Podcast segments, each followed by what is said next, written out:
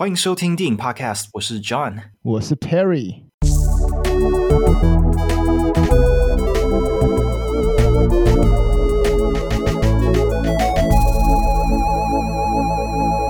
哎，哇！ 我们上一次录音是不知道几百万年前的事情，我们现在好像我已经忘记了。对啊，嗯哼，就是突然觉得对录音这件事很生疏，真的就是从零开始打掉重来。嗯、没错，没错，我们失 职了，没办法，因为做这个不会赚钱呐、啊。对啊，跟各位听众道歉一下，如果有听众是真的期待我们的节目的话，哎，我内心非常想要挤出一些歉意，可是我必须要说啊，我之前就是我之前录音录的那么勤，然后剪的那么有效率。纯粹是因为我工作超不稳定的关系，所以这是一个不正常的那个状态。对，所以那么多产对我来说，反而才是表示，就是我日常生活非常的匮乏，不，嗯、就是不论是工作匮乏，我收入也非常的匮乏。我就觉得我们可以分享一下这一年，虽然我们好像录音录比较少，但我们也做了很多事吧，对不对？嗯，仔细回想起来，好像真的做了蛮多事。对、啊，你要提一下你今天、啊、你今年做了什么事吗？我觉得我们就把时间回到，我已经忘记上一次录音什么时候了，那不管了，我现在。觉得上一次有一个大事件还没跟各位分享，应该是高雄电影节吧，对不对？嗯、大概这个节目，呃，应该说高雄电影节这样的大事还没跟大家分享。然后后面还有你去参加亚观团的事，我觉得我们等一下都可以来聊。嗯，对，其实从刚参加完大概十月底的时候就有说要录，然后后来也是拖到现在，今天是一月三号，然后剪出来又不知道会是。哦，oh, 我突然想到，我们二零二二年的那一集还没上。我们二零二二年在过年的时候有录一集，录一集。我们录了两集，那个那个是超长的。我们我们录了三个小时，对，我们花心血录了三个小时，然后到了二零二三年还没上架，完全没时间剪，太长了。哎呀，说不定这会跟那个小丑的那个影片一样，就变成 lost media。哦、嗯，我我记得我们之前讨。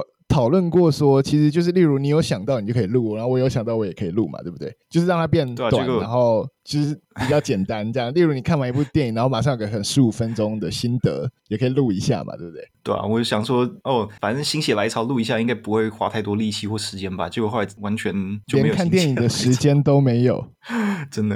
对，其实还是有在看嘛，只是就会觉得。嗯你会不会觉得，就是好像尤其参加完亚观团，就会发现，哎，怎么在整个看电影的人的社群里面，自己看的电影好像永远都不够那种感觉？哦，有我我其实一开始做 podcast 的时候就有这种感觉，尤其是你还记得我们一开始跟像黄德啊、次次啊他们聊，你就会觉得他们的累积电影的量是很惊人的。然后，对，如果他们就是热爱电影，然后喜欢看电影，这是本来就应该做的事情。然后累积。观影经验也是假设他们是自诩一个影评人很重要的事情嘛，你需要借由这些 database 来去深化你对于电影的看法或观点，或是更多元。所以我当时其实确实会很恐慌，你知道吗？那个恐慌就是说，哇，这一部也要看，那一部也要看，这一部经典，那部也经典，然后什么百大电影，什么 IMBD，什么全部都要看，然后什么影展，然后就很焦虑，然后。嗯，就变成说看电影没有那么纯粹，然后你会觉得说要注意讲技之类的。对，然后然后你就会就会想说，如果我没有跟上，基本上我很难跟人家讨论，你懂吗？嗯，就是人家现在讲哪个电影好看，我我不知道，我没看过，然后 你你你没办法跟别人谈电影，然后搭不上话题，是一件很焦虑的事情，然后你会觉得电影 电影。不好看的，不好看的，就是 这个很有压力。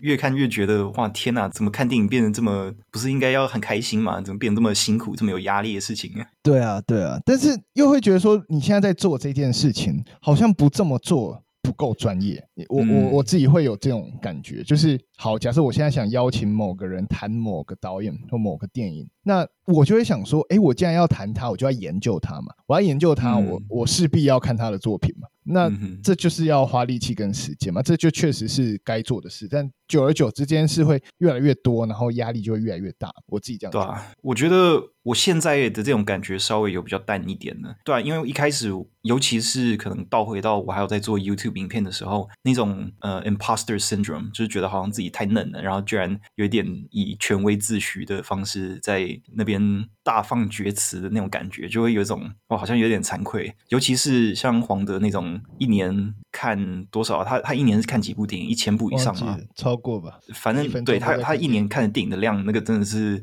多到。讲出来会让人家笑到尿裤子的那种数字，嗯，所以就是在那种情况下，你跟人家比较，就会觉得自己好像很嫩了。但是后来我就觉得，我不想要以这种方式活着，我想要更厚脸皮一点。我不想要在做自己的时候，还会觉得好像我应该要以自己最真实的面貌维持的那种感觉吧。当然不是说我要完全放弃，然后以一种就是无知，然后不努力的状态活下去，而是我不想要一直拿别人的标准来衡量我自己吧。我想要找到一个我自己用来衡量我自己的时候，会觉得说我可以稳定成长，然后不会一直觉得自己很烂的那种标准。嗯，嗯，其实你懂那种感觉吗？我我懂，我懂。就是我我有反思过这件事，就是像我们做 podcast 啊，虽然我们的初衷当然就是开心嘛，但是也会有时候让我觉得，既然我要做，你知道，我就会想要把它做好，或者说往好的方向经营嘛，对不对？这是理理所当然的。但是有时候确实也心有余力，你懂吗？就是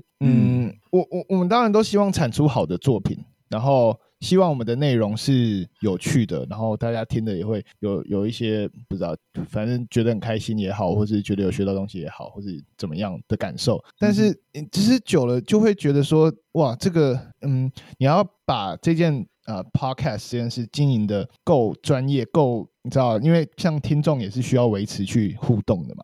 就是你要去、嗯、去 push 这件事情，其实不止这个呢，包含像节目是不是要稳定的产出？因为如果有听众，代表他们期待下一集，期待听到我们的声音嘛。那这件事如果被考虑进去的话，你就会开始对我，我希望大家听我们，但自己好像又要做不到，说可以给听众承诺，就是我就是能产出，我就是能给提持续提供好的东西，呃，让大家。开心，你会有一种有点无力感觉，是对我希望给大家，但是好像又做不到的那种，嗯，那种感觉，对啊，就就会有一种哦，我当初设立一个目标，然后我现在一直就好像一直让大家失望的那种感觉嘛。对对，这种感觉不是很好，就是真的是会让大家失望那种感觉。虽然不知道大家有没有失望，嗯、但是自己会有这种这种感觉。嗯，对啊，我了解那种感觉。我觉得我 YouTube 做到后期，其实就是有这种感觉，所以可能我自己经历过一轮了吧，所以后来我才比较。放得下，但我倒也不是说，就是我完全不在乎。我们到了近期更新率很低，然后我们自己也几乎没有在录内容这件事情。其实就像刚刚我们讲的嘛，我们我们其实也是有谈过，说是不是我们可以对于 Podcast 的格式去做一些改变，或者是我们录的方式去做一些改变，来提升更新率。但是我觉得，可能是因为我们现在的生活形态、工作等等的都。导致我们没有太多多余的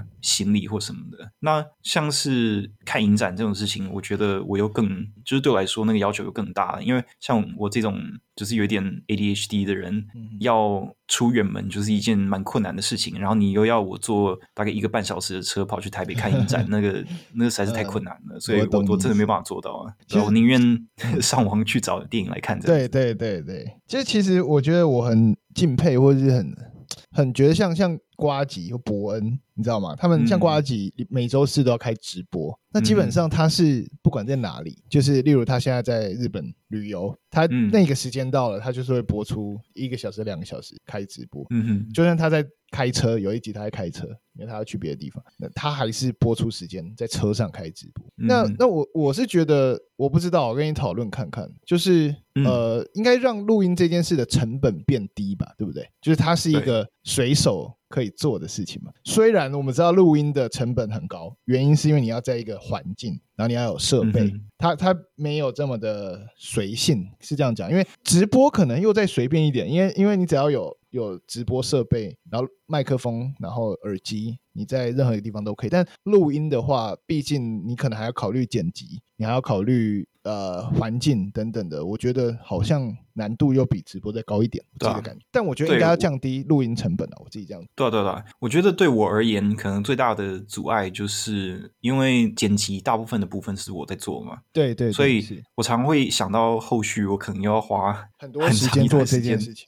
对，因为你也知道，就是我剪东西都剪得很龟毛嘛，所以就常常光是用想的就会觉得很累，然后就很难有动力去做。哎，那如果我们这一集不剪呢？你说纸上吗？或者说只剪要，只剪空白？就是用那个自动把空白消掉，我们可以试试看啊。我觉得其实它有一个更传统一点的解决方法，就是我们要练口条，练到我们讲话的时候几乎没有什么赘字或者是语助词之类的。所以如果反而是例如中间暂停查资料这种大型空白是好剪的，就例如中间说哦，我这里查一下资料，然后我们来、嗯、就中间有时候我们会聊到一半会查资料，然后之后再继续聊嘛。那通常在这种段落会被剪掉嘛？嗯、这个是好处理的嘛？嗯、对不对？相相较于与赘字来说，对啊，因为你在时间轴上一目了然，就是你会有很长一段空白，嗯哼，所以你就只要把那段整个剪掉就可以了。可是赘字这种东西，它的出现频率没有那么固定，所以就变成说你需要一直听，嗯、然后可能每两三秒就要停下来剪一段，两三秒就要停下来剪一段这样子。我觉得我们之间算好处理。那如果有来宾的时候，你是不是也会处理来宾的赘字？对，这个我不知道之前的内容有没有聊过，但是有一些来宾他们。就是我在听录音档的时候，如果我直上的话，我觉得那一集是完全听不下去的。嗯，不是说他们讲的没有内容，而是那个听的体验太卡了。我懂，我懂，而且我也知道你在说谁。嗯、其实我自己都不知道我在讲谁。我 哦，我我知道你在说谁。呃，这个 录音过程，对，录音过程中你可以感受得到，某些人当然他口条稍微差一点，但是他内容是好的。那当然我们就是要去救嘛，嗯、因为好的内容需要被传播出去嘛。那不能因为他的口条不好而牺牲掉他的内容。对啊，那确实相对辛苦。嗯，对啊。那我是觉得剪我们自己的时候，其实就是时好时坏吧。因为有的时候我们的口条就不知道为什么变得还蛮顺的，然后有的时候就是赘字非常的多，看每次录音的状况啊。对，因为我们也不是说啊，我们都是在精神很很好的时候录音，有的时候我们可能在深夜，然后不知道为什么就录三个小时，呃，录到后面会有点神游，那很累这样子。对对对，嗯哼。但不过我们可以试着我们之间的录音去减少你剪辑的负担，不不管是从我们的口条调整也好，或者说尽量在录音上面不要说这么的，我不知道两两者有没有一个平衡？嗯，当然了。但我觉得另外一个点就是时间很难约吧。嗯哼，对，这是事事实。你觉得这个有什么改善的方法吗？我，我觉得。我觉得时间难约有有几个原因。如果说我这边啦，那毕竟因为我的工作有时候会有些应酬，或者说要忙到蛮晚的。那忙回来的时候就真的蛮累的嘛，就是你也不会想录音，心情就没办法录音嘛。但我觉得你之前有提一个建议，就是是把时间就是固定下来，或者说弹性的，例如就礼拜不知道礼拜二、礼拜三的晚上，如果礼拜二不行就礼拜三、礼拜三不礼拜二。举个例子啦，OK 啊，类类似像这样，然后晚上就大概九点或十点，我觉得啦，对我来说 这个时间可能比较是忙完的时间。嗯嗯，对我这边没问题啊，这个不失是一个办法。对啊，那如果真的不行，就是大家提到讲说，哦，这周可能二三不行，调一下。只是至少我们彼此都知道有一件事要去做，是这样。嗯哼，嗯哼。好了，这个这个东西对于听众来说不重要。那我我先分享从高雄电影节之后的事情好了，因为现在记忆已经有点模糊了，已经是三四个月前的事情了嘛，对不对？那。嗯想必大家都有听过我们跟就是高雄电影馆馆长一起录音的那一集。那后续的话，我们也是呃，应该说我啦，我是真的跑了蛮多场电影的。然后，嗯。我想分享一件事，就是说，就是今年高雄电影节，我有去听选片指南。那所谓的选片指南，就是每个影展之前，他们可能会请相关的选片人，或是影评人，或是导演出来跟大家聊聊，看说，哎，今年这个影展有什么值得大家注意的影片？因为每年的影展的主题都不一样。那今年高雄电影节的主题是二宇宙嘛？因为因应就是乌俄战争，所以会有选了很多跟战争有关的电影。那呃细节当然就是大家可以去听之前我们访谈的那一集。那我觉得呃，这个所谓的这个选片指南很重要，就是选片指南有点像是启蒙我去看一个影展的一个很重要的契机了。在二零一一二年吧，还是一三年的时候，当时我的朋友就是看完选片指南之后跟我分享说哪些电影值得去看，然后也是那个契机之后，我开始去看影展。那今年高雄电影节，我听完选片指南，你知道吗？就是拿着那个影展手册，去听听听完说，哦，这个我想看，那个我想看，然后当下就下去买票，就是那个、嗯、那个力量是很强大，因为你会直接听到。呃，选片人介绍说，为什么我今年要选这一部电影？然后这部电影到底哪里特别？嗯、就是你非看不可，你非得在电影院看不可，非得在今年的影展看不可。嗯、例如今年的呃主题，呃有个导演法斯宾达。这个我们已经强调很多次，嗯、他是非常特别，很少数有机会在大荧幕看到的导演。我觉得光冲着这个，就算你不知道他是谁，没看过，你就得去体验。我不知道，我觉得对于电影热爱就是这样。那那这个结果也是好的，因为我看了《莉莉马莲》，然后我看了另外一部是那个《恐惧吞噬心灵》，很特别。我觉得法斯宾达是你看完大荧幕之后，你会想要再去找他的电影来看。嗯。然后今年另外一个很特别的是，我有呃，因为今年雄影第一次举办那个算是入围酒会吧，那我有。去参加入围酒会，然后呃，有什么特别经验吗？就是拿到一些礼物，就是一些礼盒，礼盒，然后感觉终于身为高雄人有被重视了，谢谢高雄电影节，然后终于感觉我们高电影 Podcast 有被高雄电影节看见了，谢谢高雄电影节。原来是因为拿到礼物所以很开心吗？呃被受邀，有拿到媒体媒体证，然后有拿到观影证，看电影都不用钱。虽然我买了两千多块的电影票。但是我会觉得，我就是支持高雄电影节。你给我观影证，我一一张几乎都没用到，我只是拿着虚荣用的。电影 Podcast 也有观影证，但我还是自己买票。OK？哇，你是真的身体力行在支持高雄电影节。对，没错。所以请今年高雄电影节不要忘记我们。呼吁呼吁一下，呼吁一下，OK。我虽然我知道每次千万不可以忘记，对，主办人都不太一样，然后媒体的窗口也都不一样，但是呃，感谢今年的邀请了，去年的邀请了，那今年希望继续。嗯、那、嗯、呃，入围酒会就是蛮有趣的，去认识一些剧组啦，就是一些短片，因为高雄电影节很多是入围是主要很多是短片嘛，短片的剧组，然后呃，了解一下今年入围的人到底是哪些。然后，因为我因为我不是评审，然后我也没有看完所有的短片，所以我大概只知道部分。那高雄电影节不错的是，它有那个线上短片可以看。那但是我觉得很多片子还是要大荧幕看，但是它补足了，例如像我时间，你像短片很多时候是在平日，可能六点或者下午那个我。身为一个上班族，是真的没办法去看的。那你有看到什么？就是哪一部让你印象比较深刻吗？就可能到现在都还记得的 短片，我可以分享一下。就是、嗯、呃，有一部短片叫《吸血鬼魔法师》，然后。啊 我是先认识他们剧组，再回头去看他们的短片，然后我看完就觉得很喜欢，那个氛围营造超好，然后很有意思。嗯、就那几天，我就是很多北部的朋友过来嘛，像黄德来住我们家嘛，然后梁宏凯又来，然后梁宏凯就是跟我一起看一些短片的，然后他发表一些他的想法，这样，然后我也发表一些我的想法，然后发现我们两个的观点是截然不同。然后哦，陈毅之后也有，诶，他没有那个那个礼拜下来，但是他隔一个周有有有来，然后我们有一起聊天。这样，然后我们就分，嗯、也是交换了很多电影的想法。那很明显，在短片的部分，大家的想法真的是完全不一样。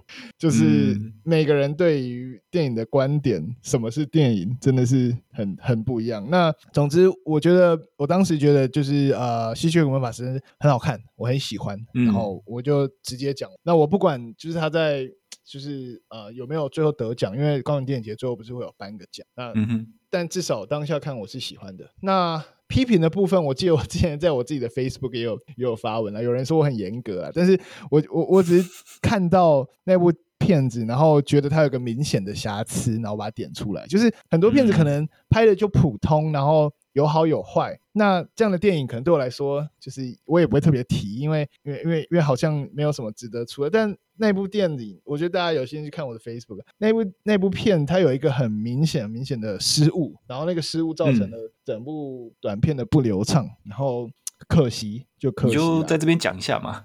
真的吗？我我该透露是哪一部吗？好啦，那那我那你要不要先跟我们讲一下这部电影？呃，呃，这部短片它是在讲什么？呃，我在我在 Facebook 上有谈到这这个短片了，因为毕竟我的发文也是公开的，嗯、就是呃有一部短片叫《软弱的梨》，那嗯。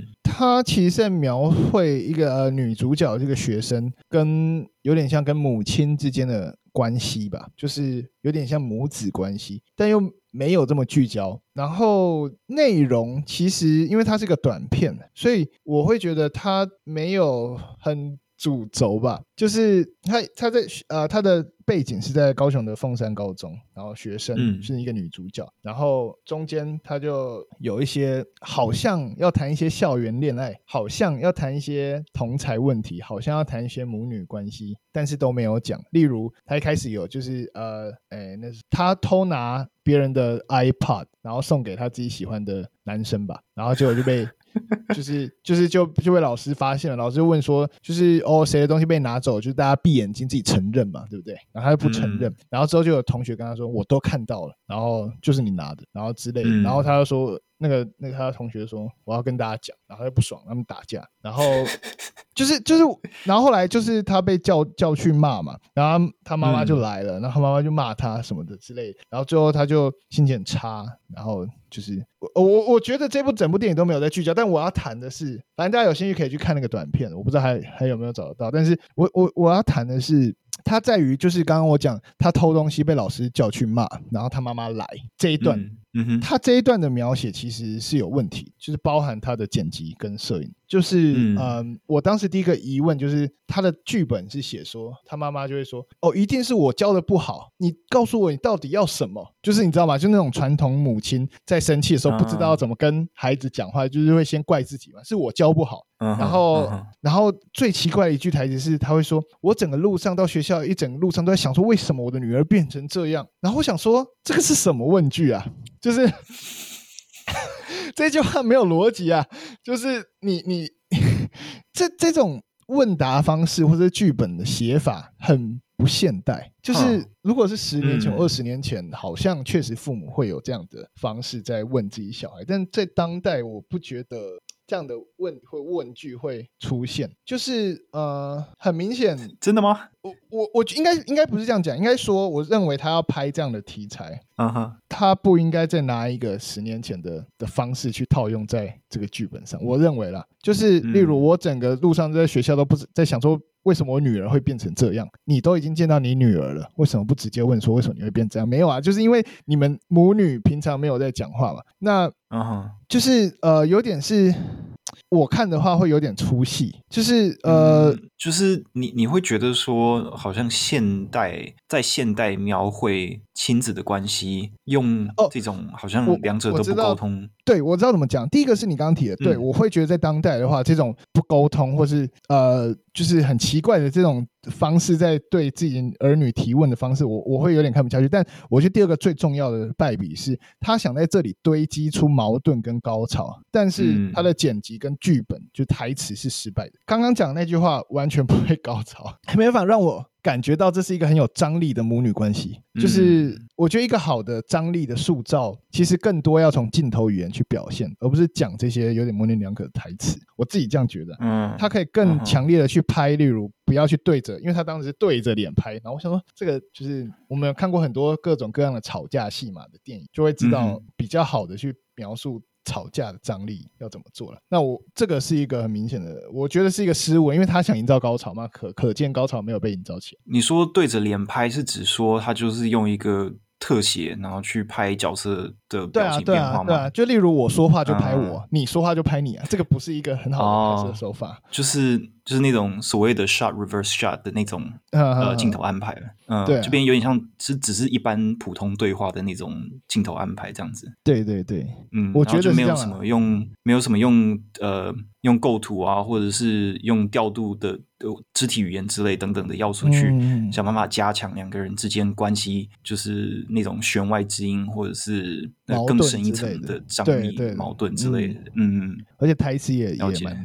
蛮老老套吗？对，我会觉得这是老套，嗯、就是同样的东西，好像在其他电影，就是我说那个台词啦，什么一定是我教的不好哦，这种，嗯，就是我我已经没感觉了，就是就会觉得好像有点有点像在套一个呃剧本的样板，然后你没有真的在很明确的塑造角色的那种感觉吗？对对对。对，嗯，有这种感觉。嗯、对了，总之我觉得这一段处理的不好了。然后，嗯，所以所以我就明显的点出点出这一关这一段这样子。呃，嗯、哼有人可能会觉得我很比较严格，但我只是想表达说，整部片并没有不好，只是有一个明显的失误，我想拿出来谈。嗯，你懂我，你懂我意思吗？就是一定有很多很多片子可能没有。这一部拍的好，但是因为它有一个明显的缺点，刚刚好就是比较比较突出一点。对对啊，因为我觉得拍电影啊，拍短片，嗯，可能最不应该做一件事情，就是让观众一直去思考说你这边可以怎么样改，改的更好吧。我我觉得近期短片处理最好还是就是阮凤仪的姐姐，那个张力是真的看着你会紧张，嗯、然后你会冷汗直流。她也是在处理亲子关系。她就是美国女孩的前身嘛，她、嗯、处理那个亲子关系真的在镜头语言上处理的很好，我觉得。那你在就是你你脑袋里面能够记得有哪一个段落或哪一个镜头，哪几个镜头的处理方式让你印象特别深刻吗？嗯，我觉得有有一段是很明显看得出来，姐姐跟妹妹她们俩的关呃，因为因为大家可能也没看过阮凤仪的姐姐了，那剧情我有点忘记，嗯、但是她一样是描绘就是姐妹，然后跟。呃，妈妈他们是一个移民到美国的家庭嘛，然后他们要叫她去融入新的文化嘛。那主要的视角会聚焦在妹妹这个角色嘛，因为妹妹是相对于在关系里面比较弱势的，就她跟姐姐常常会有一些冲突嘛。例如姐姐就是发夹，然后她也我印象中是这个发夹，然后她也想要那个发，然后姐姐把她抢走之类的。然后嗯，她去便利便利商店就一直很想要偷拿一个发夹，这样偷东西一样是偷东西，就是细节我想不起来。但是我觉得同样在处理这种，例如她是姐妹关系，然后一样是这种有一点妹妹可能吃醋。就是可能，例如父母比较关心姐姐，还是怎么样的的？哎，不是不是，应该是父母比较关心妹妹吧。然后姐姐生气，然后就会去抢妹妹的东西，嗯、然后妹妹就会不开心，然后就会跟姐姐有冲突，然后又表现不出来的。同样是在这种亲子关系，我我觉得阮凤仪的处理比较好。对啊，嗯哼，细节就觉得好像人物的轮廓就还蛮鲜明的，然后你很明确感受到就是角色之间的冲突是比较有血有肉那种感觉嘛？对，而且那个冲突的张力是很强烈的，就是你觉得就是 这样讲好，我我们不是要刻意去贬低人或者怎么样，不过因为这边刚好有两个家人之间家人关系，然后是有紧张冲突的戏嘛，那你觉得像姐姐这部短片，它有什么像刚提到那些要素，不论是在整个运镜啊、构图，嗯，演员的调度或者是一些其他安排上面，你觉得它有什么？具体比较突出的地方，我我觉得它有它有一个优点，就是姐姐这部短片从一开始就在铺陈姐妹两个人之间的关系，然后那个情绪累积是借由一个一点点小事件一点点去堆叠上去的，嗯，就是它不是马上爆发，它是例如呃，可能你会发现姐姐觉得可能父母比较爱妹妹，然后会表现出这种。不开心或者吃醋那种感觉，然后你觉得在融入群体里面，他可能就不理妹妹，自己找跟想要跟别的朋友去玩之类的，就是你会从这种很小的地方去，然后你就会看到到那个便利商店，可能我有点忘记先后，如果如果有讲错，就是帮我纠正一下，就是好像好像是可能。姐姐吧，还是妹妹啊？想要那个发夹，然后她追到便利商店想去偷那个，然后最后就是抢走，就是好像是妹妹抢姐姐，还是姐姐抢妹妹的发，就是你就会发现她她是慢慢累积上去，然后她不是一次给你。但我觉得阮若离这个缺点就是，就是她一开始偷东西，然后到最后父母来骂她，就是没有一个堆积。所以我觉得她阮若离想谈的东西太多了。一开始我以为她是一个什么恋爱恋爱剧嘛，就是，但后来又觉得是母女剧，但是又觉得。好像什么都没有讲清楚啦，就是他的情绪没有被累积，所以我觉得可能很关键的差异是在累积这一块，就是每一个很小很细微的桥段去堆叠，就有点暗示性的堆叠那个剧中角色的关系，然后不断强化、不断强化、不断强化，然后最后爆炸。我我觉得是这样。对啊，这样听下来会觉得软弱离他好像把一个长片需要一个长片篇幅才能讲完的故事，一直不断的修剪成一个短片长度的剧本。嗯以至于就是每个段落好像都都太浅了，就是都没有讲到更深一层的东西，然后最后就变得很发散，然后比较没有聚焦在，就是那个情绪的冲击力道就会弱蛮多的，然后会有点看完不太知道他最重要的想要讲的东西到底是什么那种感觉。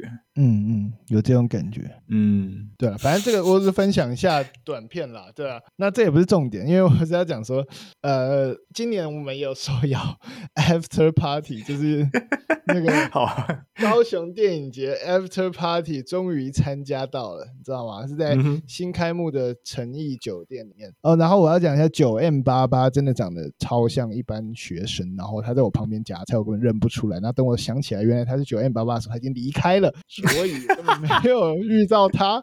我只是在他旁边夹菜，没发现那是他。哇，天哪！就这样吗？对，然后哦，他们啊，因为我我隔天还要上班，他们 after party 完要去唱歌，我真的无法，所以就是 至少至少一起吃到东西就很开心。嗯，你有跟什么有趣的人讲到话吗？哎，其实认识哦，那个你知道那个那叫那个蛋超人那个新超人力霸王的导演也在，但我不敢跟他讲话。但我的钥匙圈是超人力霸王钥匙 然后遇到呃遇到很多年轻的导演，然后我觉得都蛮有趣的，就是他们都是学电影，然后展露才华的，然后会觉得。我觉得这个时候的导演最，你知道，最最纯粹，知道吗？就是他们就会谈着他们的嗯下一个计划，嗯，他们这个短片拍，嗯、觉得嗯当时拍的经历什么的，就很纯粹，就听他们就是分享自己的想法的，然后也没什么你知道包袱吧，就是不会说可能你已经成名了，或者说已经拍了很多片子，你可些包袱。但我觉得至少这些短片导演都是蛮纯粹的一批人，然后还有遇到我们亚观团这一届的。嗯好伙伴，就是我是第七届亚观团，然后有个成员叫钱宁，他来自中国，然后他这次也有片子，就是、嗯、就是高雄拍，就是你知道高雄都有个系列叫高雄拍的短片，那他也有拿到那个补助，然后也有一部片子在今年上映，叫做《我的僵尸外公》吧。这听起来蛮有喜感的。僵尸外公，僵尸外公，对，就叫僵尸外公。嗯，嗯，对，那我也有去看。嗯哼。然后，不过我等下我可以谈一下高雄拍。我觉得高雄拍，我今有看到一个今今年有一个蛮惊艳的作品，嗯，叫做推特式。他就在讲，对，就是 Twitter，只是他的英文英文片名叫 There is no sex, only fans。它其实是第一人称在描述，就是你知道现代，就是你会从 Twitter 上去约一些，尤其大家很喜欢玩的叫什么控射的一个游戏，然后就第一视角，什么东西啊？然后你不用知道没关系。然后它的仿作仿就像，就是你这样不解释，我完全不知道是什么东西啊。就是一种就是性癖好了，就是 哦，对对对。然后就是在 Twitter 上很，因为 Twitter 上超多这种约炮或是 model 或是。呃，就是互相满足的的平台吧，我觉得 Twitter 大概就是约炮平台吧。然后，嗯，上面有很多嘛，然后就在描述一个这样的状态，然后在一个。小的旅馆里面，然后第一人称，然后去去看这个。然后，如果你用过 Twitter 或是上过这些地方，你就会知道，嗯，它的每个仿作都做的很像。然后 很有意思的一部片，我觉得是我高雄拍里面看的第一喜欢。嗯嗯哼。然后第二喜欢的是那个一部动画片，也有入围今年就是金马奖动画短片，叫做《网神之夜》。哦，嗯，你知道吗？就是那个有点奇幻风格的那部吗？对对对，描述也算台湾民俗文化，然后用动画去描述，它的风格非常像吉卜力工作室，嗯、我觉得 整个塑造的样貌、画风跟画风不太像，但是感觉很像，他用的。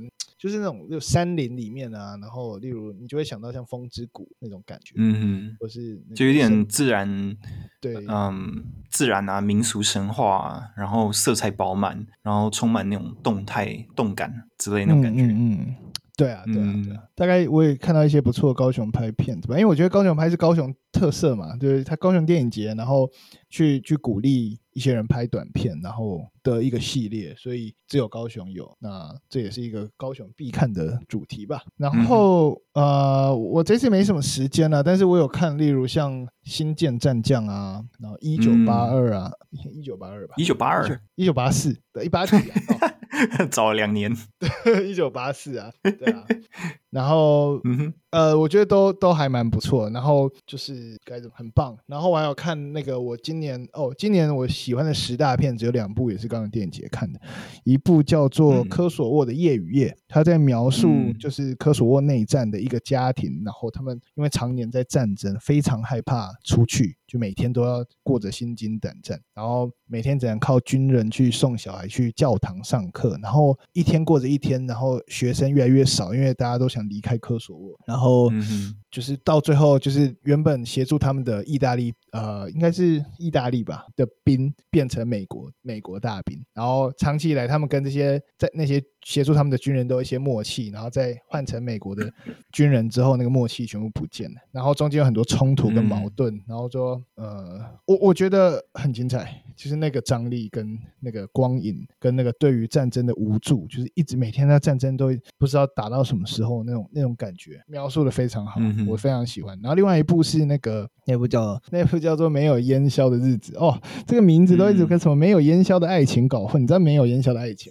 波兰的那个那呃黑黑白对对对对对对对对，嗯，没有这部是乌克兰电影叫《没有烟硝的日子》，对，他描述乌东地区，然后最后不是因为乌俄战争嘛，俄罗斯不是。进攻嘛，然后就是那边，嗯、就是他们当地人其实也不想要战争，但就为了要配合，例如当地的民兵一部分其实是倾向跟俄罗斯就是统一的嘛，然后他会有一些冲突啊、争论啊，然后我我觉得蛮特别的，就是很有时代感的一部电影，就是呃乌俄战争的当下，然后就看这样的电影，就可以多多少少认识一下那个地方的样貌，嗯，然后用很多大元素，就有一种从从他们内部。比较详细、比较具体的去了解，可能当地的人他们自己的想法，或者他们彼此之间的矛盾，这样子。对啊，对啊。嗯、然后，哦，对啊，然后，然后因为有映后座谈嘛，然后导演就是有在那个，就是用连线的方式跟观看的我们大家就是对谈，这样也不是我们啦，就是有与谈人。然后，反正我有、嗯、我有有发到我们的 IG 上嘛。然后，嗯哼，导演分享了我们的 IG，但没有 tag 我们。可恶，为什么不 tag？然后我还我还写私讯说，哎，这个很开心你分享了我们的这个我我拍的嘛，然后但你可以 tag 我们吗？然后他说好，然后还是没有。呃，哎，没办法，人家国家正在被侵略，你要体谅一下。但对了，对了，是的，嗯，跟这没有关系。我认识很多乌克兰人，不要这样。嗯，然后对啊，大概分享一下高雄电影节有趣的部分了。然后大概是这样，然后呃，对啊，然后能见到像黄德啊、赤赤啊，对，然后还不错。一年大概就一次这样开开心心跟一些朋友见面，然后认识很多导演，很不错啊，这样的满足了。我觉得一年有一次这样的机会就，然后看很多片子，VR VR 的片子我也很喜欢。嗯，就是我看那个无法离开的人嘛，陈欣怡导演的片子嘛，他来讲那个。他讲那个绿岛监狱嘛，然后当那边人的故事嘛，就很。跟那个流麻沟要一起搭配着看嘛，流麻沟比较是历史剧，然后这个 VR 比较是你去感受一下绿岛监狱当时的一些故事这样，然后嗯很感人，看完就哭这样。虽然短短的好像三十分钟而已，但是 VR 真的就是你更身临其境了。所以呃，当时人都觉得说，没有来看无法离开的人的 VR 片，就是没有来过高雄电影，大概这种程度。帮他们写一个广告文案。对啊，对啊，然后很不错，很不错。然后当然我也是看了一堆 VR，但是我有点忘记了，就是很有趣的 VR。那 VR 也是高雄电影节一个重头戏嘛，每年都一定要看。嗯嗯，因为他们有那个嘛，VR 专门放 VR 的那个场馆。对啊，对啊，对啊，而且很大，里面很多主题，嗯、就是它不是只是让你看 VR，它是让你在那个空间体验，就是整个观影体验都是升级。我觉得那感受是完全不一样。对啊，那个跟传统电影真的是非常非常不同。嗯、有机会的话，我觉得，因为之前有一次他们把东西，我不知道他们现在是还有没有啊。不过他们就是有把 VR 的设备搬到台北，然后那个时候我就去看了几部，嗯哼，然后那感觉真的真的很有意思。对对，嗯嗯哼，对啊，大概这样子吧。嗯，嗯，所以去年就只有这个经验比较值得一提嘛。其实也讲蛮长的。哦，oh, 去年我主要比较大的当然这个，然后再来就是金马奖了，对不对？就是金马奖，我觉得就要先讲你的亚观团嘛，嗯、然后再金马奖嘛，对不对？哦，对啊。对啊，哎，恭喜今年 John 入选了第八届亚洲电影观察团，竞争激烈。我看今年的这些成员，每个都是卧虎藏龙，很可怕。真的非常多，很有意思，而且感觉都很厉害的人。说真的，我我也不知道我我自己到底为什么会被选上。你怎么能妄自菲薄呢？你没选上才是他们的损失吧？你不觉得这样讲很那个吗？没有啊，我我是真的这么觉得。好，那过奖过奖。嗯、我我不知道，就是啊，可能还好，我有我有等到今年在呃，不是今年，已经是去年了。哇，时时光飞逝，还好我有等到去年才报，要不然像前年，如果我们两个人都报的话，那最后可能就只有一个人会上的样子，嗯、感觉啊，不一定，对吧、啊？你觉得他们会收？同一个节目的两个共同主持人吗？但你你的角色跟我的角色立场也不太一样啊。虽然我们是共同主持人，但我同时代表某种传统产业阶级、工人阶级看电影的观点。你代表的是某种就是叫欧美文化熏陶，然后加上就是呃自己的自媒体经验、动画师的角度。这我们两个完全不同的身份，他们都录取没有损失吧？不同的观点，对不对？好，你这样讲好像也有一点说服力的样子，对啊，不过我记得就是去年他们在面试的时候啊，有很多问题问下来，我就是像前面最前面的地方有提到，就是。我自己对于做自己这件事情比较释怀一点，有一点反映在我嗯雅观面试的态度上面。我觉得可能是因为我过去几年经历的挫折实在是有点太多了，以至于我现在有点进入一种就是完全不会患得患失的状态，就是患得患失的完全相反，就是那种 那是什么？I don't give a shit 的那种状态。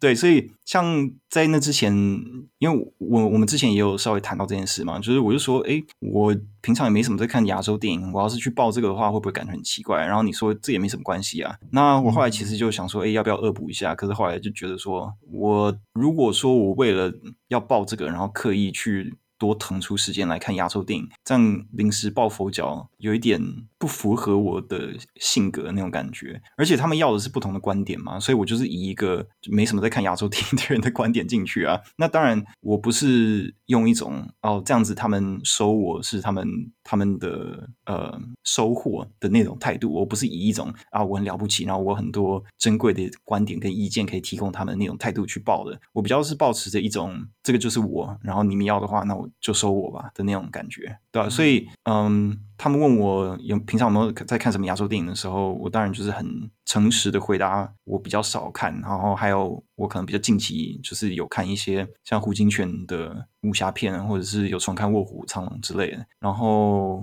当他们问我有没有什么电影可以推的时候，我就讲不出什么电影，反而开始讲一些奇怪的网络动画之类的。所以，可能是因为就是我提出来都是一些可能有点出乎他们意料的答案，所以最后他们就觉得说：“哦，你好像蛮有意思，那你就进来吧。”这很重要吧？对对，因为其实我觉得亚观团它的特色在于，它要的不是那种。你在某一个特定的呃特定的电影相关领域经营的很有声有色，而是他们想要广纳真的有很多不一样的背景、不一样的观点的人。所以其实我们这一届到了最后评选讨论的时候，我们的票数分配的其实还蛮平均的，并并没有哪一部电影真的特别突出。我觉得这算是一个蛮有意思的场面吧。当然我不知道过去几年他们投票状况是怎么样啊，可是就我看这一届我们我们最后讨论。跟我们最后就是每一个人最推崇的电影的分布，我觉我会觉得说，我们这一届的人真的品味都蛮不一样的，真的好，对吧？那嗯。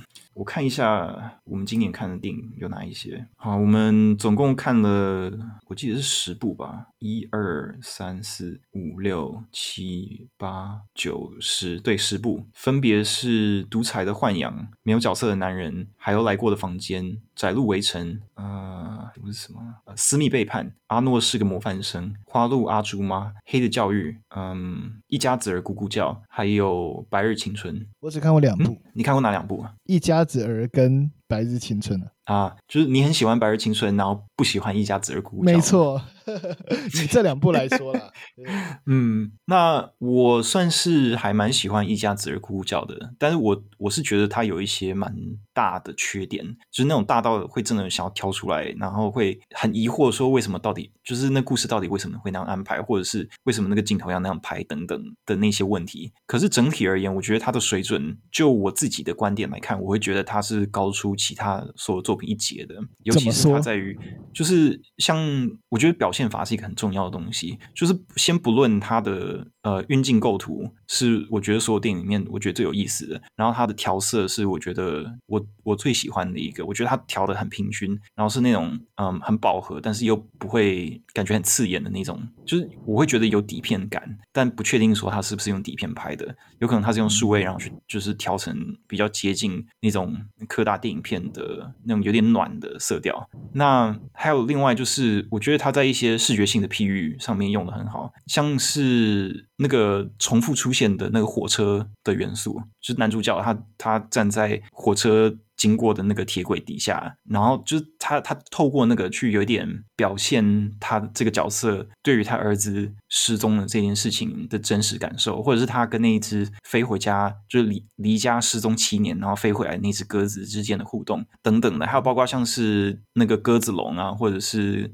每一个角色跟鸽子之间的关系，对应到每一个人之间的关系，这彼此之间的那种呼应、对应或者是影射之类的，我觉得都很有意思。那除了这个之外，还有就是个别的一些一小段一小段的戏，我觉得在呃设计上都很有巧思，然后也我觉得蛮有效的去传递、去营造他想要营造的那种情绪。我觉得他可能几个稍微嗯会让人没有那么喜欢的点，在于它不是一部非常聚焦的电影，它也是一个有很多很多想要讲的东西，而且它不会告诉你说它到底真正想要探讨是什么的那种电影。那另外一点就是他对于女性角色的处理。我觉得，嗯，有一点肤浅，然后，啊、该怎么讲呢？我觉得有点粗糙吧，尤其是对于就是像性暴力的描绘之类这种要素，我觉得它就是用一种比较呃讲难听一点，就是非常直男式的那种处理态度，所以可能这些是会让我觉得比较会想要扣他分的地方了。但整体而言，我觉得因为它的亮点实在是其他的电影都没有能够达到的程度，所以我就会把它排在这次亚冠所有电影看下来我最喜欢的一部。那《白日青春》的话，我觉得它是角色塑造非常非常成功，而且剧情安排上就是做的还蛮优秀的一部。但是它没有特别让我感到惊喜。然后还有那个呃黄秋生的角色跟他亲生儿子之间剧情到最后就有点不了了之的那段，让我有点就是会觉得说这好像是电影完全放掉的一个东西。诶，他有亲生儿子？你不是有看这部吗？我只记得他跟林诺之间的关系，就是他那个他儿子啊，他的儿子警察。哦，对哈、哦，好没有存在感啊！你完全忘记？对哈、哦，我想起来，我想起来，我只记得林诺啊，林诺演的很好啊，希望他可以，嗯，希望他可以拿男配角。对我也是，我觉得他真的演超好的。嗯，有一些人好像不太买单的样子，就是跟我同届，有一些人觉得说，哦，他演的就是那种。很有点太早熟的那种小孩子，可是我觉得他拿捏的其实蛮好的，因为他就是，嗯，他就是有点屁嘛，对啊，差不多，那个年纪就那个样子啊，对啊，就我觉得也没有说特别早熟，就我觉得他他。呃，那个角色他的剧本，他对白写的蛮好的，然后在演出的拿捏上，我也觉得非常到位。所以这部这部电影《白日青春》，我觉得他在嗯角色这个部分，他的掌握是最好的。所以他会得那么多奖，其实我还蛮开心的，因为我觉得这个导演很有潜力。尤其是你看，这是他的第一部长片，剧情长片嘛。嗯嗯，对，嗯哼，对啊。然后其实我之前 有说我要写，就是我看亚观这十部电影的一些想法，结果后来因为事情实在太多，所以就没有写了。Oh, 我想我就在这边赶快把所有的想法全部讲一讲好了。十步很好，迅速迅速。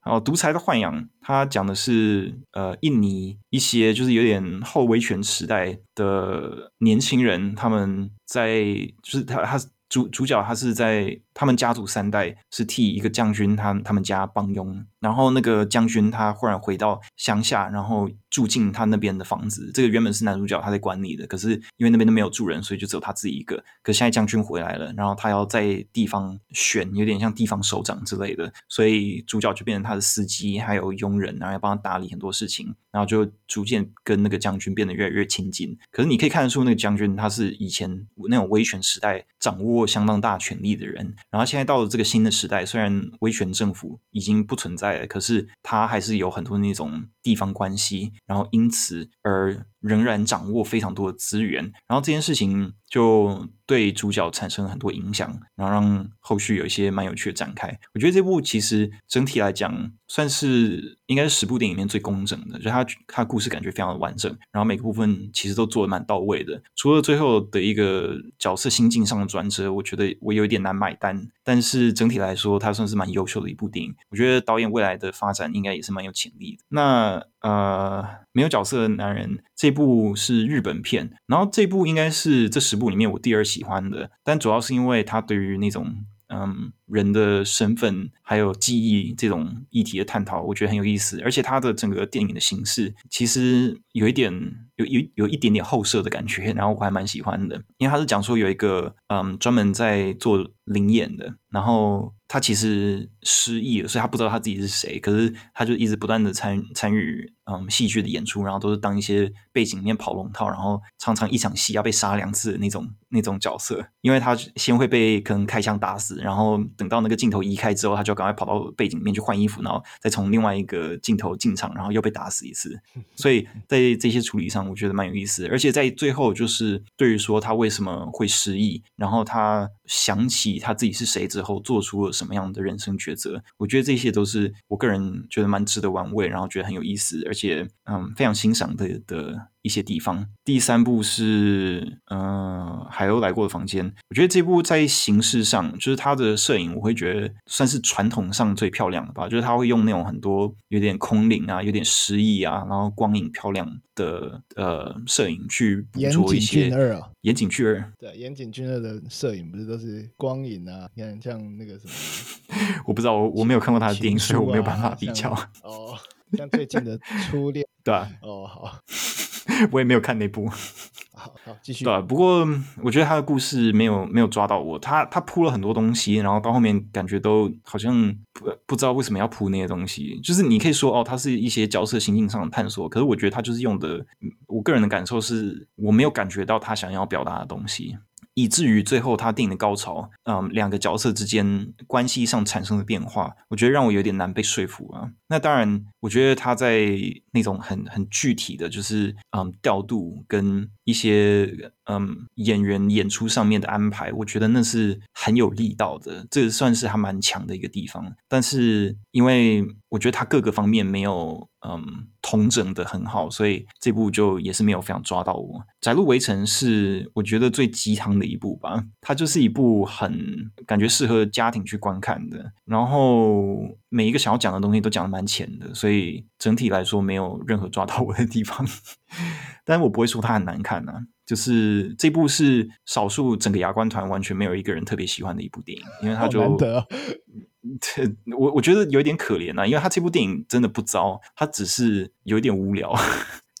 因为你看，我们这些参加的人都是相较之下看电影看比较多的人呢，所以就有点像那种，嗯，该怎么讲呢？就是胃口被养坏的人呢、啊，所以你如果没有比较突出的点的话，就是很难抓到我们的关注这样子。嗯，私密背叛，我觉得它它是一个非常核心很明确，但是表现手法有点隐晦 的的一部电影。然后它是有点典型那种，嗯，韩国看了然后心情会变很差的那种电影，至少看到中中间中后段会很不爽，因为。角色之间的关系实在是会给人一种压抑压到一种就是哇，你很想要揍人那种感觉。但是我觉得他最后化解的蛮好，然后同整的还不错。但是，哎，我觉得他对于这个主轴，就是那种私密影片外流的这个题材的处理，并没有特别把像我这样子一个没有相关经验的人，很有效的抓到他的故事当中。就是我会觉得他他离我还是有一段距离的，所以相较之下，在情感上，我就没有那么的被他抓住。那我觉得这个倒不是电影本身的问题，只是你知道有些电影它它是你需要自带包袱来看，你才会比较有感觉的。那我觉得这就是那种那种类型的电影。阿诺是个模范生，这部是泰国片，他讲的是一个在学校表现很好的一个模范生，然后他就是学校同时正在进行一场呃学生跟呃校长啊，然后还有应该是学务主任之类的，反正就是另另外一个重要的老师之间的角力，就是有点像学运正在进行当中。可是阿诺这个模范生，他不是真正那么优秀，那他是很优秀的学生，但是他不是一个乖乖牌，可是他又不是站在学运的学生那一方的，所以他就有点像是自己做自己的事情。的一个置身事外的一个旁观者那种感觉，我觉得这种处理蛮有意思的。但是也是因为他选择用非常拒人于几公尺之外的那种表现手法，所以最后在一个情绪应该要高潮，然后有。我觉得有冲击力的地方的时候，他其实也是没有真的有抓到我的那种感觉。我觉得可能如果你是在他的那种文化脉络底下长大，然后你有经历过他的教育体制，然后你对对于里面的一些文化要素感受比较深的话，你可能会比较能够共鸣吧。可是相较之下，嗯，我就比较没有那么有感觉。虽然说我跟主角之间有一些经历上相似的地方，因为他也是有跨文化经验，然后回到一个东亚或东南亚文化比较压抑一点，然后比较高压。比较威权一点体制里面，然后他要去做一些调试。可是即使如此，我跟他的共鸣也就仅止于此，没有更深。嗯，花路阿珠玛，我觉得他就是一个很欢乐，可是在剧情的结构上面很有问题的一部片子，因为他有很多条线都是有三个故事线，然后每个都讲一半，然后讲完一半之后就把它丢掉那种感觉。嗯，所以我觉得它是所有电影里面，我觉得结构上最。破碎、支离破碎的一部，但是看下来，我觉得它是最轻松好笑的一部吧，所以我觉得这算是它的一个优势。可是因为那个结构上的问题，还有很多它线收的乱七八糟的问题，导致我也是对它的好感很有限。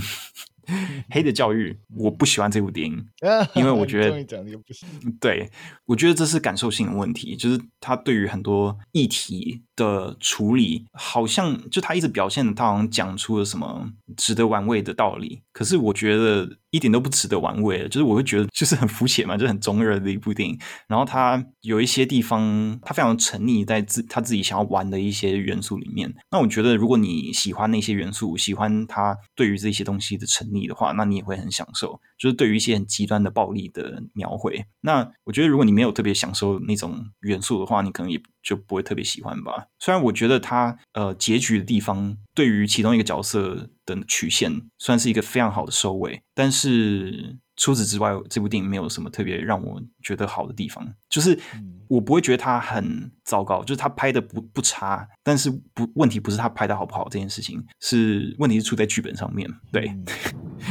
对吧？这个这个我我要抱怨的话，我可以讲很久，但是这个点到为止。嗯、那一家子儿咕咕叫，我刚刚大概有讲过，白日青春也是，嗯、所以这大概是我亚观团这个整个参加下来的一些感想。所以你要你最后是投哪一部啊？我最后其实我原本是想要投一家子儿咕咕叫，可是。因为他们会先筛筛选嘛，所以一家子的姑姑叫第一阶段完全没有过来，就直接被刷掉了。然后有进到第二阶段，我不知道，好像我不知道，好像好像两个吧，还是几个？两个还是三个？嗯。我们这一届有十，嗯，收了十七个人，但是有一个人他因为麦麦样呢，麦样退出了，对他他他确诊，所以就呃退出，然后明年再来，嗯，所以最后是有十六个人，然后最后有过第一阶段的电影里面，我想要投的是没有角色的男人，可是因为在最后投票的前一周，我们自己私底下在讨论的时候，我已经把我喜欢这部电影的点都已经差不多讲完了，所以后来在投票的时候，我就有一种。不想要再重复当时的哇！你太快，你太快了，你这样就对。而且那个时候，因为我我是唯一一个远端的，因为我后来也中了，因为我后来确诊，所以开会的时候我是在家里面。那你知道有延迟，然后我喉咙又超痛的，所以那个整个参与度就降，也是降低蛮多。那最后就变成没有角色的男人只有拿到两票，然后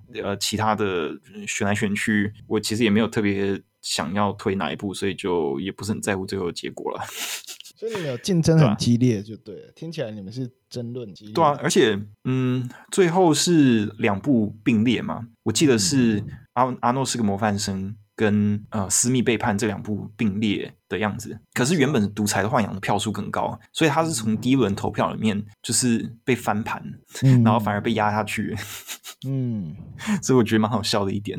嗯哼，蛮有趣的。对啊，大致上是这样子。所以这个是我参加牙关团的感想。不错啊，不错啊，嗯嗯，很好，很棒。还有没有认识有趣的人？嗯，我觉得大家其实都还蛮有意思的。就是我们这一届有在片商工作的人啊，有心理师，然后你说片商工作的人。嗯，哦，他现在他现在已经不在片商了，他辞职了。可是传可是前几天的事情，传影嘛，怎么了？对，不是啊，因为因为蛮好笑，就是前几天啊，就是他他还在跟我讲说什么那个试片嘛，嗯、神人之家试片，然后然后我我就一直没确认人数嘛，嗯、然后就是你知道啊，就是写写信就会比较慢，然后我又很忙，然后所以我就一直没有确认人数，然后后来你你就传讯息给我说，哎，就是那个在问说那个试片的事情，然后我我就想说，我以为你是看到 email，、嗯、因为我看到 email 他在追，就是就我我以为你是说就是他 email 在追，然后我要赶快回复，然后来回复，然后，然后 因为你不知道他是亚观的成员，啊、对对对，然后是 after party 的时候，我就说，哎，他说我是伟成，然后在片商工作，然后我就说，嗯，你是在 专业，然后我就说，哦，原来你就是那个，然后我就想说，我靠，原来他就是亚观团的嘛，那应该可以很容易就可以跟他联络了嘛，嗯、就是你知道，不像写信这么麻烦的事情。对，原本有一个有一个可以更快跟他联系管道，可是现在没有了，因为他前几天才刚离职。对，快笑死。嗯，然后还有做文化研究的啊，有有一个是之前在做策展的，现在像我在帮志祺七七写稿，也就是说他做我之前曾经投过两次然后没有中的工作。说王星河，其实他的名号一直在文化圈里面就蛮红的嘛，就是几乎就是我周围很多朋友、嗯。我不知道，因为我不是文化圈的人，我是一个没有文化的人。哦，就我之前就知道他，然后就是我只知道他是在文化圈，然后然后也很多人跟我提过，嗯、也是知道很多共同好友，反正后来也有加好，因为因为就太多共同，因为柯柯柯也好像也认识，然后像郑凯也认识嘛，嗯、然后就是很多人都认识，嗯、就是然后我我完全不知道，我也不知道他是你这届亚观。是后来才知道。你在金马 After Party 有跟他讲到话吗？稍微啦，稍微稍微讲到一些什么。嗯嗯哼，只是没有时间。对啊，那天我因为有一些事情，所以。哦，我知道，嗯，啊，有一点事情，所以就提早走了，所以后来其实也没有跟大家聊到太多，蛮可惜的。嗯，你们你们这届感觉蛮活泼、蛮团结的，啊，就大家都蛮热络在讨论事情的嘛，对不对？哦，对啊，我觉得就是，当然我不是，我是一个非常 low energy 的人，可是其他人都还蛮。蛮有活力的，就是充满了对生命的 热忱。对对对，就是这种感觉。跟跟跟跟我刚好平衡了一下，因为我就是一个我就是一个能量黑洞，需要一个平衡。对，不过也也不错啊，就是他们有揪的时候，就跟他们出去感受一下他们对生命的热忱，这样子非常棒。今年的金马奖是在北流吧？就是换到北，然后我也不知道今年。对，北流台北流行音乐中心金马奖颁奖典礼，说今年吗？对啊，六十周年。我我不知道，我没有关注哎。他有公布了，然后因为因为中正纪念堂要整修，所以他今年换到北流。然后嗯，也不知道今年会不会被邀请，因为六十周年肯定国外影人优先的嘛，亚观就是比较次。对啊，像我们这种我们这种背景 人物就被刷掉了。对，有可能他只邀请当届嘛，对不对？就历届不一定邀请，所以今年不知道有没有 after party，每次办 after party 都很累。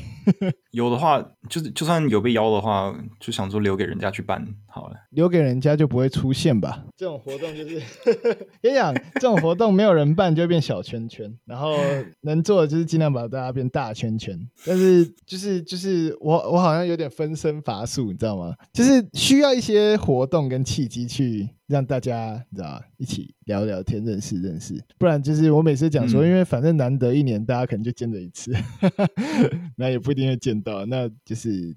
就是一个一个一个机会吧，大家可以交流相关的机会。觉得我都把握这种机会，所以不知道、啊、今年再看难得，好就看有没有被邀了吧看，看有没有人就是多捧我一下，就是太多人捧我就会义不容辞，粉身碎骨，不是啊？就 是就是。好，我捧啊，我捧你，要要更多人，I 捧 you，要更多人捧。那个谁啊，去年啊，前年那个谁，Daniel，就是单眼看见 Daniel、嗯、那边说明年继续办。啊，结果嘞，去年他又不来。他不是在，他是在弄婚礼吗？还是？对了，对了，还弄婚礼，人家在忙啊，不能不能这样捧我又不出现。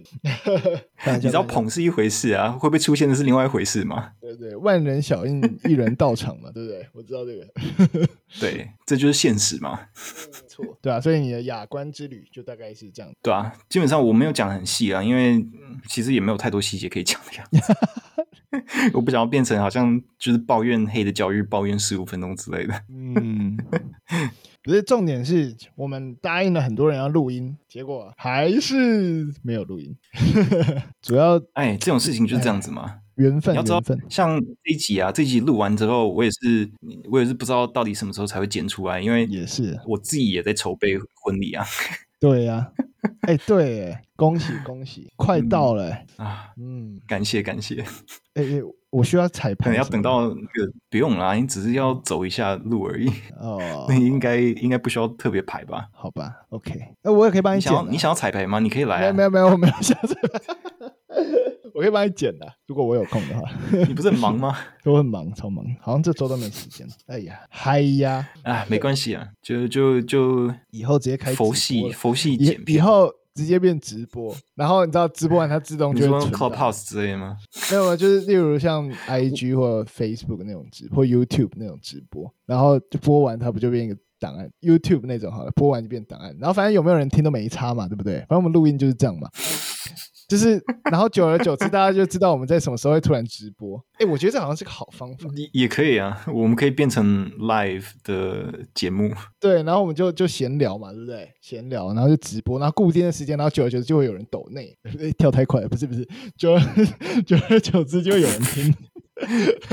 这个我我觉得这个机会有点低，但但我觉得好像不错哎。我觉得可以再尝试看看。下次我们说要录音的时候，就直接 YouTube YouTube 开直播。对啊，啊 YouTube 结束就直接变 档案嘛，对不对？他就不用特别怎么样了。想要听的就自己回放嘛。嗯嗯，OK 啊，有意思。好啊，就这样了。今天就这样子了。好，就这么决定，就这么决定了。然后之后又不了了之。哎，不一定，说不定，说不定，嗯，不知道。好了，到时候我们再约个时间，开个直播，闲聊，然后反正没有人看，最后就当录音档，当 podcast，对吗？好啊，OK OK，好吧，那今天应该就这样子吧，嗯、差不多时间差不多。好，那就下一次，呃，下次再跟大家见了。有没有想要讲？期待下回分晓。下回不知道什么好分晓的，不知道。好啊，嗯。嗯，呃，后会有期了，各位。好，后会有期了，各位。嗯，拜拜。好，拜了。